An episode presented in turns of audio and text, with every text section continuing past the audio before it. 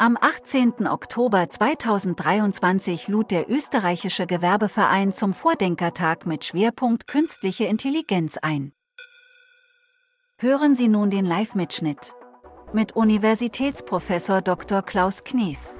Lehrstuhl Digitaler Humanismus TU Wien.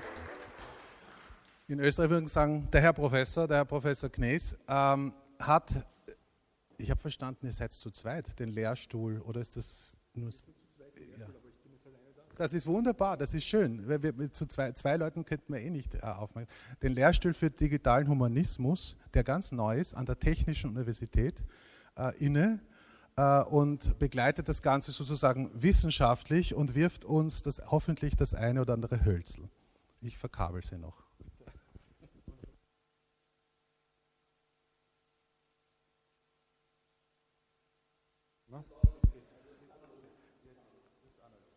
21, okay, geht schon.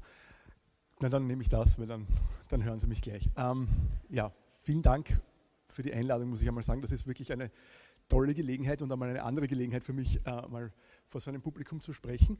Ähm, und vielleicht, also mein Hintergrund, ich bin von der TU, also von der anderen Seite vom Getreidemarkt eigentlich. Es freut mich, dass ich einmal da dass ich da mal rüber geschafft habe. Wobei ich mir nicht ganz sicher bin, muss ehrlich sagen, ich glaube, ich war sogar schon mal in Palais Eschenbach.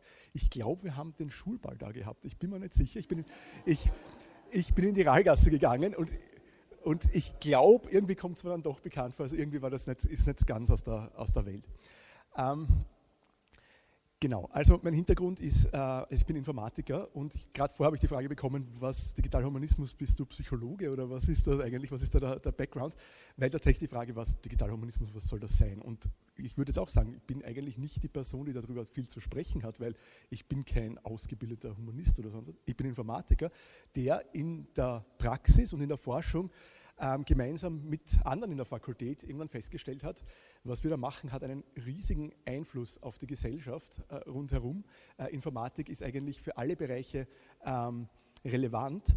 Und wir können nicht einfach sagen, ja, wir machen Technik und es ist uns egal, was damit passiert, sondern wir müssen uns auch der Verantwortung bewusst sein, die wir damit haben, speziell auch in der Lehre natürlich, weil wir auch die Informatiker der Zukunft ausbilden, auch zu sagen, was kann getan werden mit dieser Technologie, was sind die möglichen äh, Konsequenzen und uns da jetzt nicht ähm, sozusagen äh, hinzustellen und zu sagen, wir wissen alles besser, sondern auch zu sagen, da braucht es einen breiteren gesellschaftlichen Diskurs über manche Dinge, den wir nicht als, als Informatiker alleine leisten können, sondern wo wir als, äh, sozusagen mit unserer Expertise helfen wollen, äh, den anzu, ähm, anzustoßen und, ähm, und in die Wege zu leiten und, und zu führen ich möchte, also ich habe diesen Prompt bekommen, digitaler Humanismus, warum? Und jetzt versuche ich eine Antwort darüber zu geben, warum eigentlich das Ganze. Ich muss aber vorher sagen, dass ich bei, der ersten, bei dem ersten Gedanken, den ich hatte, nachdem ich eingeladen wurde zum Vordenkertag, ist mir folgender Cartoon wieder in den, in den Sinn gekommen. Ähm, das war meine erste Assoziation mit dem, mit dem Thema Vordenker.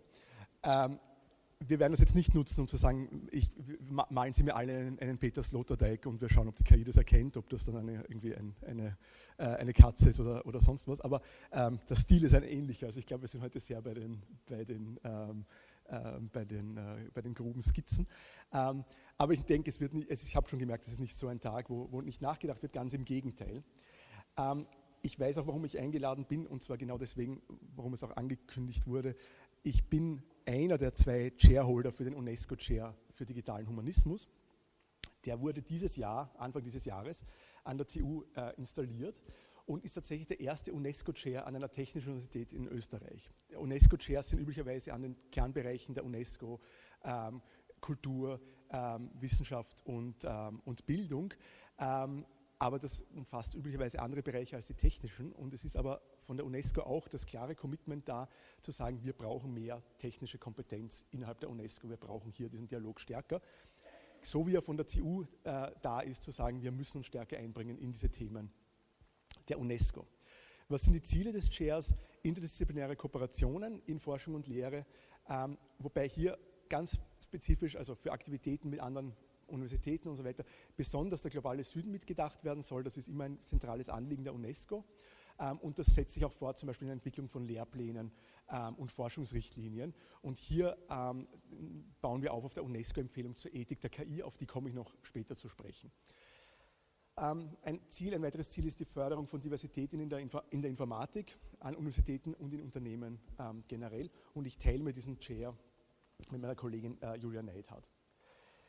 Gut, kommen wir zum Thema. Ich bin froh, dass ich bei der Entscheidung, was ich alles erzählen soll und was ich nicht erzählen soll, das meiste über KI weggelassen habe, weil Sie haben eine wunderbare Einführung über diverse Aspekte der KI bereits bekommen und ich hätte Ihnen sehr ähnlich das Gleiche noch einmal erzählen im Wesentlichen. Aber ein paar Punkte möchte ich noch einmal so zusammenfassen, dass ich dann zu meinen Punkten komme.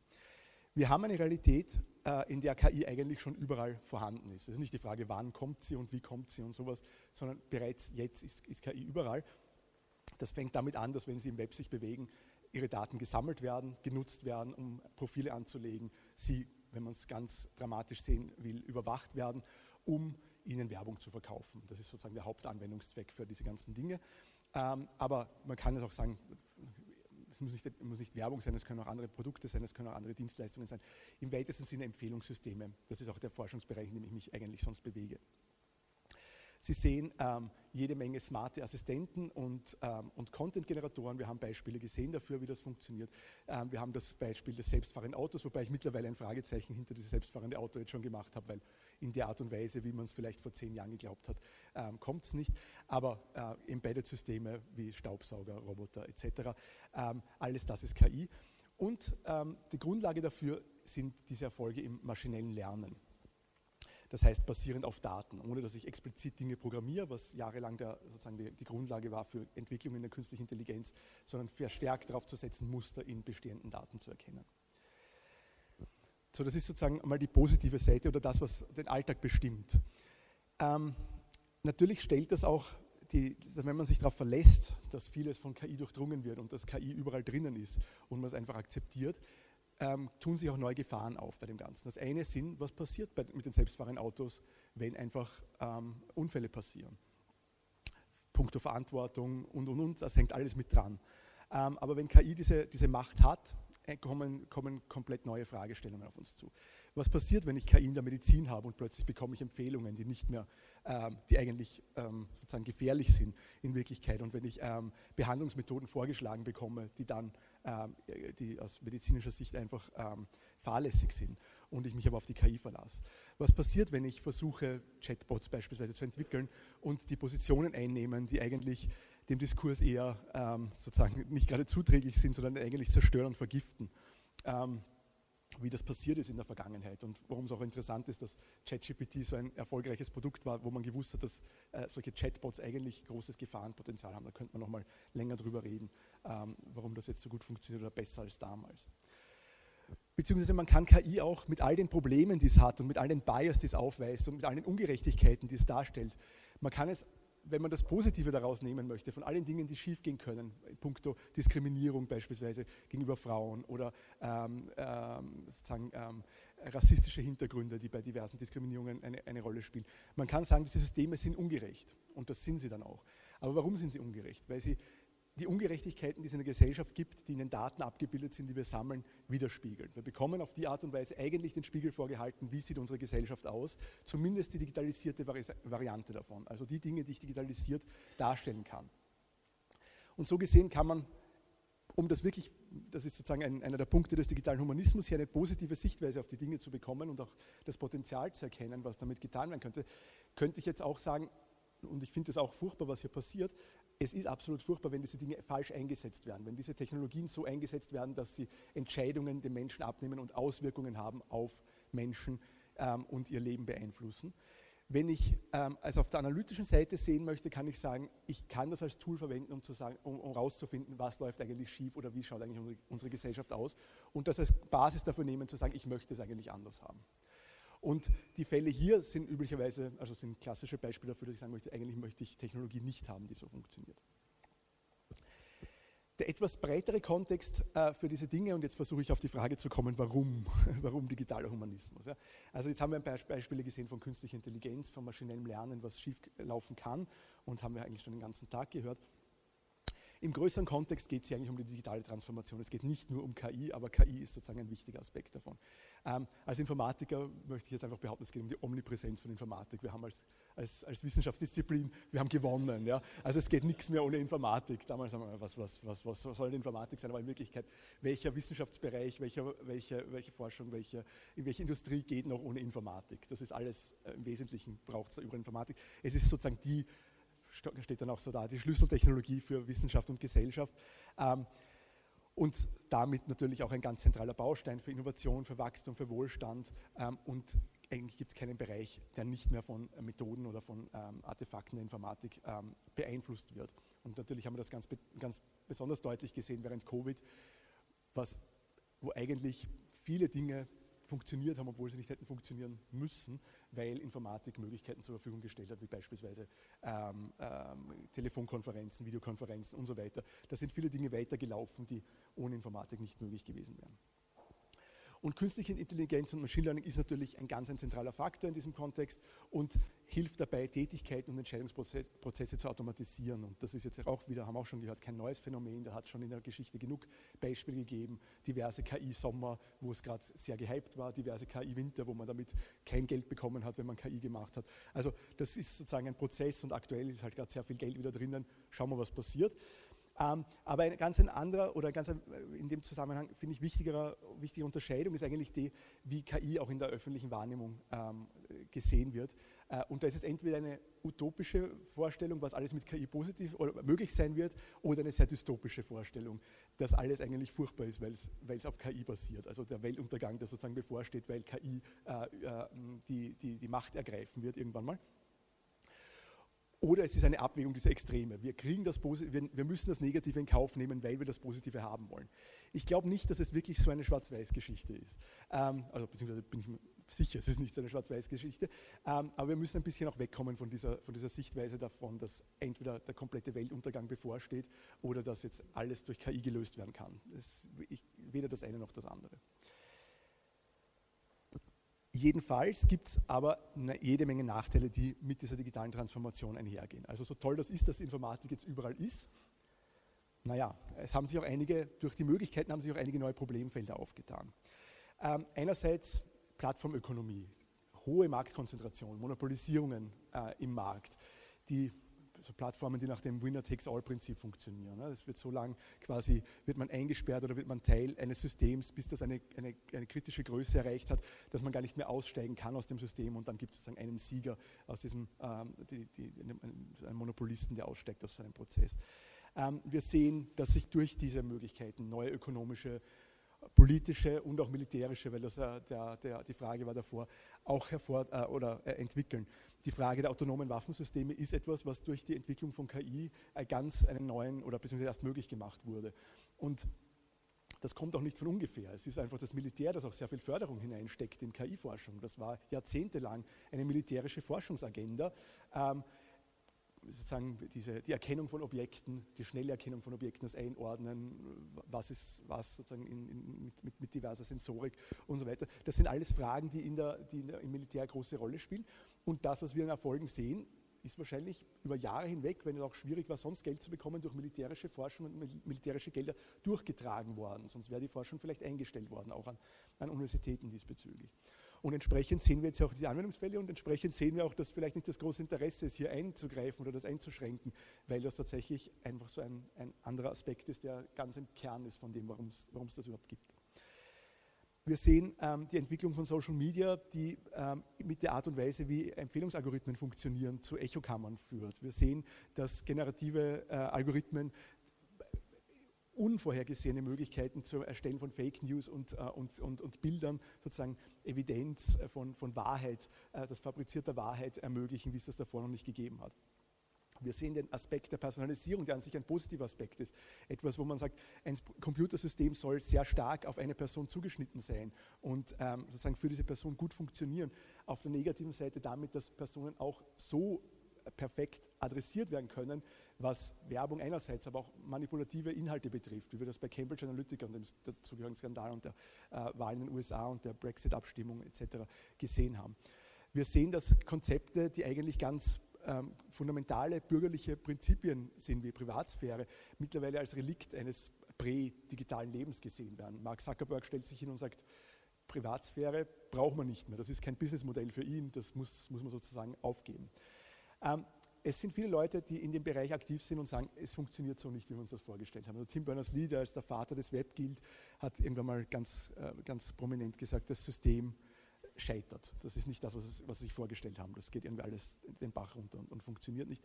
Oder äh, Leute wie Jaron Lanier, der auch so ein, ein Utopist wo die, äh, war, was die, was die neue Welt, die virtuelle Welt betrifft und so weiter, irgendwann mal auch gesagt hat, tut mir leid, das, das wollte man nicht. Also das Internet entschuldigt sich für das, was da passiert ist, sozusagen diese, diese Generation, die ähm, diese, ähm, diese, Grundsätze äh, gebracht hat, die eigentlich schlussendlich zur kompletten Kapitalisierung eines eigentlich freien Raumes geführt haben. So, gut, jetzt habe ich schon wieder die schlechte Geschichte erzählt und wieder die Stimmung runtergebracht. Was haben wir, äh, was haben wir versucht zu tun? Also wie gesagt, wir sind uns dessen auch bewusst als Informatiker. Ähm, und es gab da bereits einige, einige Initiativen von der Stadt Wien ähm, äh, und ich würde sagen, sehr parallel dazu haben wir äh, gemeinsam mit der Stadt Wien und spezifisch dem WWTF äh, geschaut, wie kann man den Begriff oder diese Idee eines digitalen Humanismus tatsächlich umsetzen. Also die Idee, dass hier eigentlich sehr viel passiert, was Richtung Firmen, äh, sozusagen äh, Verlust von, von Menschenrechten, Verlust von Bürgerrechten und so weiter passiert, dem ein humanistisches Wertebild entgegenzusetzen. Wobei jetzt die Frage ist, humanistisches Wertebild, da gibt es historisch ganz schlechte Beispiele dafür, wohin das führen kann. Wir hängen uns jetzt nicht an irgendeinem humanistischen äh, Bild sozusagen der, der Vergangenheit an, ähm, sondern wir versuchen hier tatsächlich in der Welt des Digitalen wieder den, äh, den Menschen ins Zentrum zu bringen. Und ich komme da nochmal genauer darauf hinaus äh, dazu. Also Mensch heißt nicht nur notwendig das Individuum, sondern auch die Gesellschaft und auch die Umwelt. Aber wir haben im Jahr 2019 an der Fakultät für Informatik ähm, einen Workshop ähm, initiiert, an dem dann tatsächlich über 100 Teilnehmerinnen aus unterschiedlichsten Bereichen teilgenommen haben. Sie sehen an den Themen, da ging es wirklich um, um, geschichtliche Aspekte der Informationstechnologie und wie sie sich auswirkt, die Frage ähm, Menschheit, Gesellschaft ähm, und auch KI und Ethik, aber auch wie entwickelt sich die Welt. Und wir haben einen sehr breiten Diskurs geführt in dem Zusammenhang. Und das Ergebnis, und das ist schon vorher erwähnt worden, Ergebnis dieses Workshops war das sogenannte Wiener Manifest für den digitalen Humanismus. Ich habe jetzt hier leider eine, eine englische Slide dafür.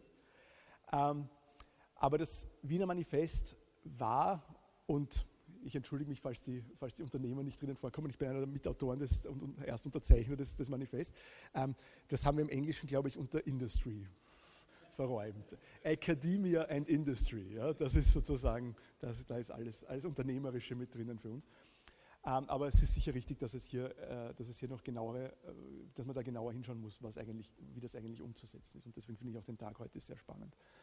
Aber jedenfalls ist das Manifest ein Aufruf, äh, einerseits innezuhalten, zu reflektieren, zu analysieren, was passiert, aber andererseits auch aktiv zu werden ähm, und Forschung zu betreiben.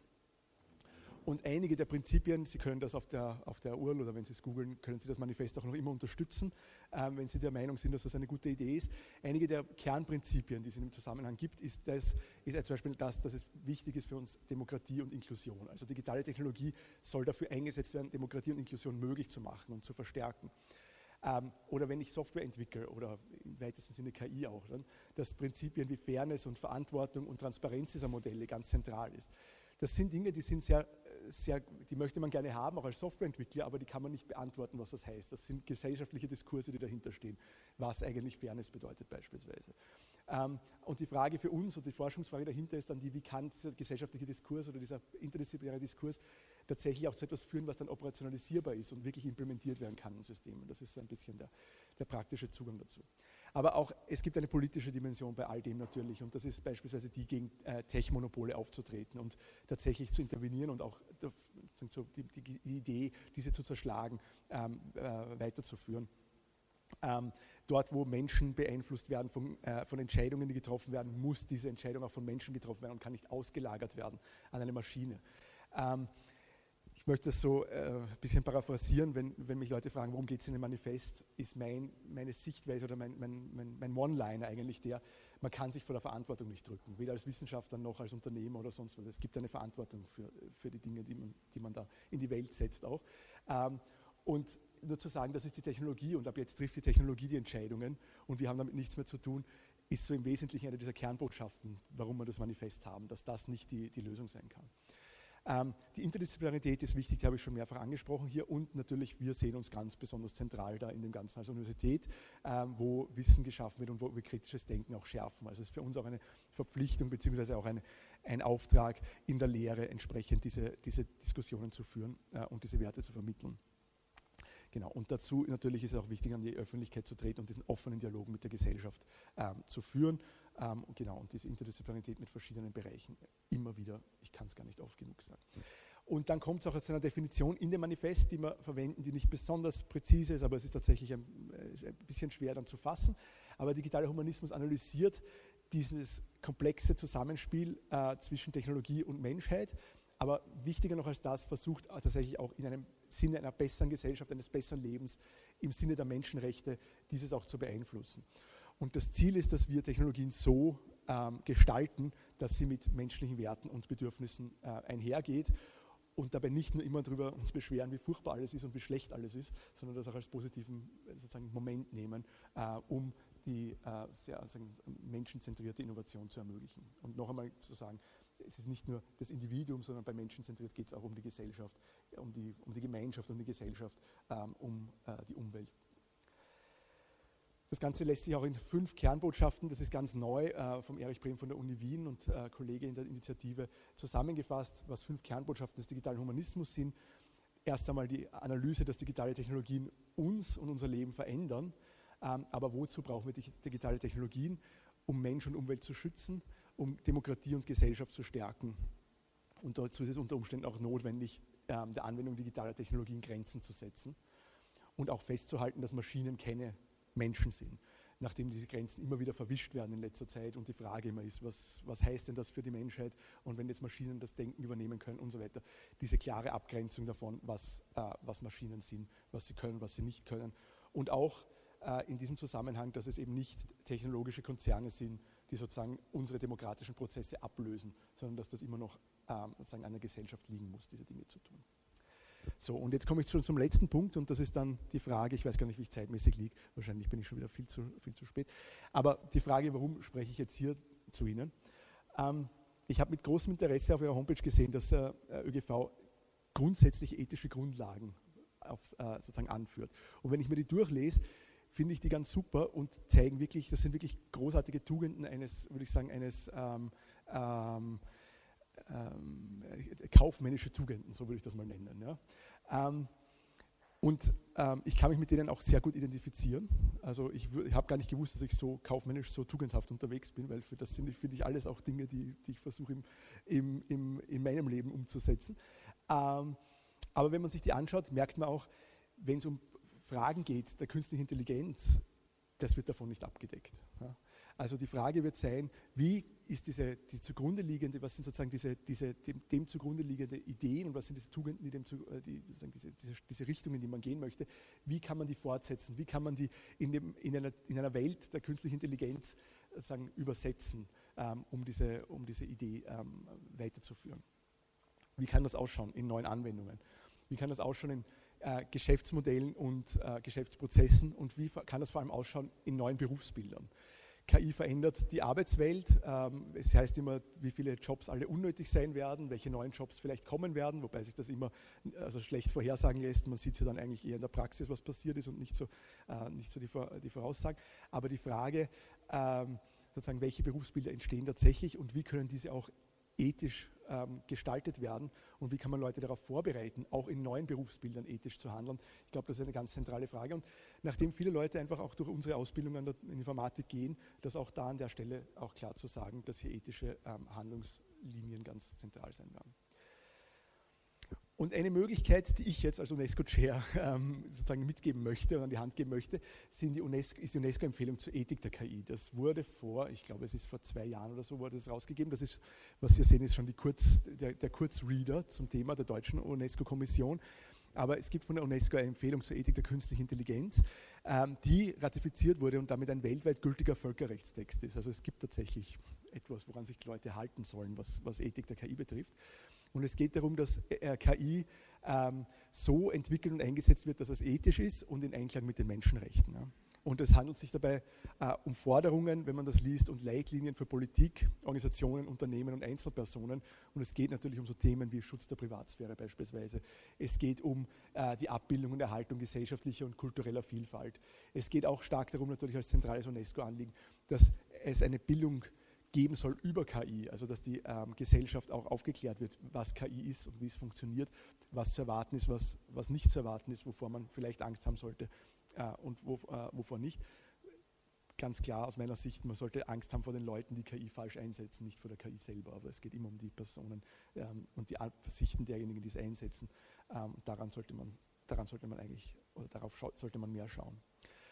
Ähm, und damit ist sie natürlich ähnlich äh, zu anderen Empfehlungen bzw. Ähm, sozusagen Richtlinien, wie mit KI umgegangen soll, werden soll, da kommt immer Dinge vor wie Transparenz der Modelle. Da kommt drinnen vor, dass man mit den Daten äh, verantwortungsvoll umgehen soll, ähm, sowohl was die Sicherheit betrifft, als auch sozusagen das, das jeweilige Filtern und, und, und ähm, der Daten. Es geht um Nachvollziehbarkeit. Äh, wie kann ich äh, auch dafür äh, nachvollziehen, wer ist verantwortlich für Entscheidungen, wo werden die getroffen und so weiter. Das ist ähnlich wie bei den Empfehlungen der OECD oder auch der ACM, der ähm, Association for Computing Machinery, also äh, sozusagen der Informatikervereinigung der, der weltweiten. Ähm, es ist auch sozusagen von den, von den Richtlinien her sehr ähnlich zum IEEE 7000 Standard, der auf eine sehr starke Stakeholder ähm, sozusagen Value-Based Software Engineering äh, äh, Strategie setzt. Also diese finden sich überall wieder. Was, was die UNESCO-Empfehlung relativ, also ich glaube, einzigartig macht in dem Zusammenhang, ist, dass hier Schwerpunkte auf Bedürfnisse marginalisierter und gefährdeter Gruppen gesetzt werden, ähm, dass äh, geschlechtsspezifische Vorteile und Diskriminierung explizit angesprochen werden, äh, Entwicklungsstufen von Ländern berücksichtigt werden, Interessen des globalen Südens und Nachhaltigkeit als ganz zentrale Frage auch für die Entwicklung von KI gesehen wird. So, dann komme ich eigentlich schon zu meiner letzten, letzten Slide hier. Und die ist natürlich, okay, wir haben Empfehlungen, alle wollen sich ethisch verhalten. Ich nehme das ist sozusagen das ist Voraussetzung hier und sie sind alle hier, weil, das, weil sie ein Interesse haben, dass diese Dinge auch ethisch gemacht werden und dass die Welt sozusagen verbessert wird. Und es ist dann schön, wenn alle sich einig sind, wie man es richtig macht, aber keiner sagt, wie es geht. Ähm, das heißt, es gibt jede Menge Empfehlungen und das ist ganz, ganz toll, dass es die gibt. Aber das heißt auch wirklich, es braucht die Bereitschaft und den Willen, die umzusetzen. Also wenn ähm, alles das ist natürlich keine, keine Lösung in dem Sinn, wenn ich das System extra zerstören möchte, wenn ich äh, darauf anlege, was anderes, was Böswilliges damit zu machen. Wenn das nicht meine Werte sind und ich was dagegen tun möchte, dann ist das natürlich immer noch möglich. Und so gesehen sind auch Regularien alleine nicht das Kernproblem, äh, werden alleine nicht das Kernproblem lösen, das wir haben in dem Zusammenhang. Es ist gut, dass reguliert wird. Ich finde das auch explizit gut, dass die EU reguliert und ich finde auch den Ansatz ähm, sehr richtig. Ähm, aber alleine die Regulierung wird jetzt das Problem der KI nicht lösen ähm, oder die, sozusagen die Probleme durch die Anwendung, durch die äh, fahrlässige oder, oder willentlich ähm, sozusagen schädigende Anwendung von KI entstehen können. Das heißt, es braucht, ja, ich möchte jetzt nicht den Begriff der, der, Koalition der Willigen hier in den Raum werfen, aber es braucht sozusagen auch ein Commitment von allen, die da der Meinung sind, dass es hier eine, eine positive äh, Sichtweise und Änderung braucht. Ich möchte dazu sagen, dass digitaler Humanismus an sich kein Qualitätssiegel ist. Also wir zertifizieren jetzt nichts. Wir sagen nicht, ah, Sie haben ein System, dann gehen wir her als digitale Humanisten und sagen, super, das ist total digital, digital humanistisches System, passt ethisch sauber. Gerade das sehe ich als eine große Herausforderung, dass digitaler Humanismus nicht verwendet wird, um Ethics-Washing zu betreiben, um Möglichkeiten zu finden, um das Vokabular einzubauen, um Systeme, die eigentlich äh, sozusagen dem, dem, komplexen, diesem komplexen Zusammenspiel nicht gerecht werden, die vereinfachen, die damit Schaden anrichten, ähm, dann, äh, dann irgendwie in die positive Seite oder hin, hin ähm, zu können. Sondern ganz im Gegenteil, das ist eben kein einmaliger Zertifizierungsprozess, sondern das ist aus meiner Sicht wirklich ein ständiger Prozess des Überprüfens, des Abschätzens, des Ausverhandelns, des Nachjustierens. Ähm, Ganz einfach deswegen, weil auch eine Lösung von einem Problem, eine technische Lösung von einem Problem eigentlich nur das, äh, das Problem der nächsten Generation oder das, sozusagen der nächsten Iteration wieder ist. Ähm, wenn ich erkenne, wie Fake, was Fake News ist und was nicht Fake News ist und ich einen Algorithmus hätte dafür, dann weiß ich schon, dass die nächste Generation von Fake News generierenden Algorithmen um das besser sein wird, mit dem ich es geschafft habe, vorher zu identifizieren, ob es Fake News ist oder nicht. Also alles, was ich sozusagen als technologischen Beitrag leisten kann, kann auch immer sehr dialektisch gesehen auf die andere Seite wiederum umschlagen. Ja. Das heißt, es braucht immer eine ständige Überprüfung, was tun wir eigentlich und wo, was, an welchem Stand äh, sind wir eigentlich und wann diese Dinge ähm, äh, hilfreich oder äh, wie kann man mit den, mit den, mit den geänderten ähm, Bedingungen umgehen. Und um das zu ermöglichen, bringt der digitale Humanismus immer mehrere Perspektiven, interdisziplinäre Perspektiven und auch verschiedene Stakeholder ein. Ich glaube, das ist ganz wichtig und ich glaube, das ist auch einer der Punkte, warum das hier ein wichtiges Zusammentreffen ist, weil aus verschiedenen äh, Blickwinkeln diese Probleme oder diese, äh, diese Herausforderungen behandelt werden können. Und das ist genau der Punkt, an dem wir auch stehen. Und so gesehen ähm, freue ich mich sehr auf die Diskussionen und bedanke mich dann für Ihre Aufmerksamkeit und versuche das Ganze noch ein bisschen abzuschwächen in die Richtung, dass Vordenker auch mitdenken muss eigentlich. Das kann man schon verlangen. Vielen Dank.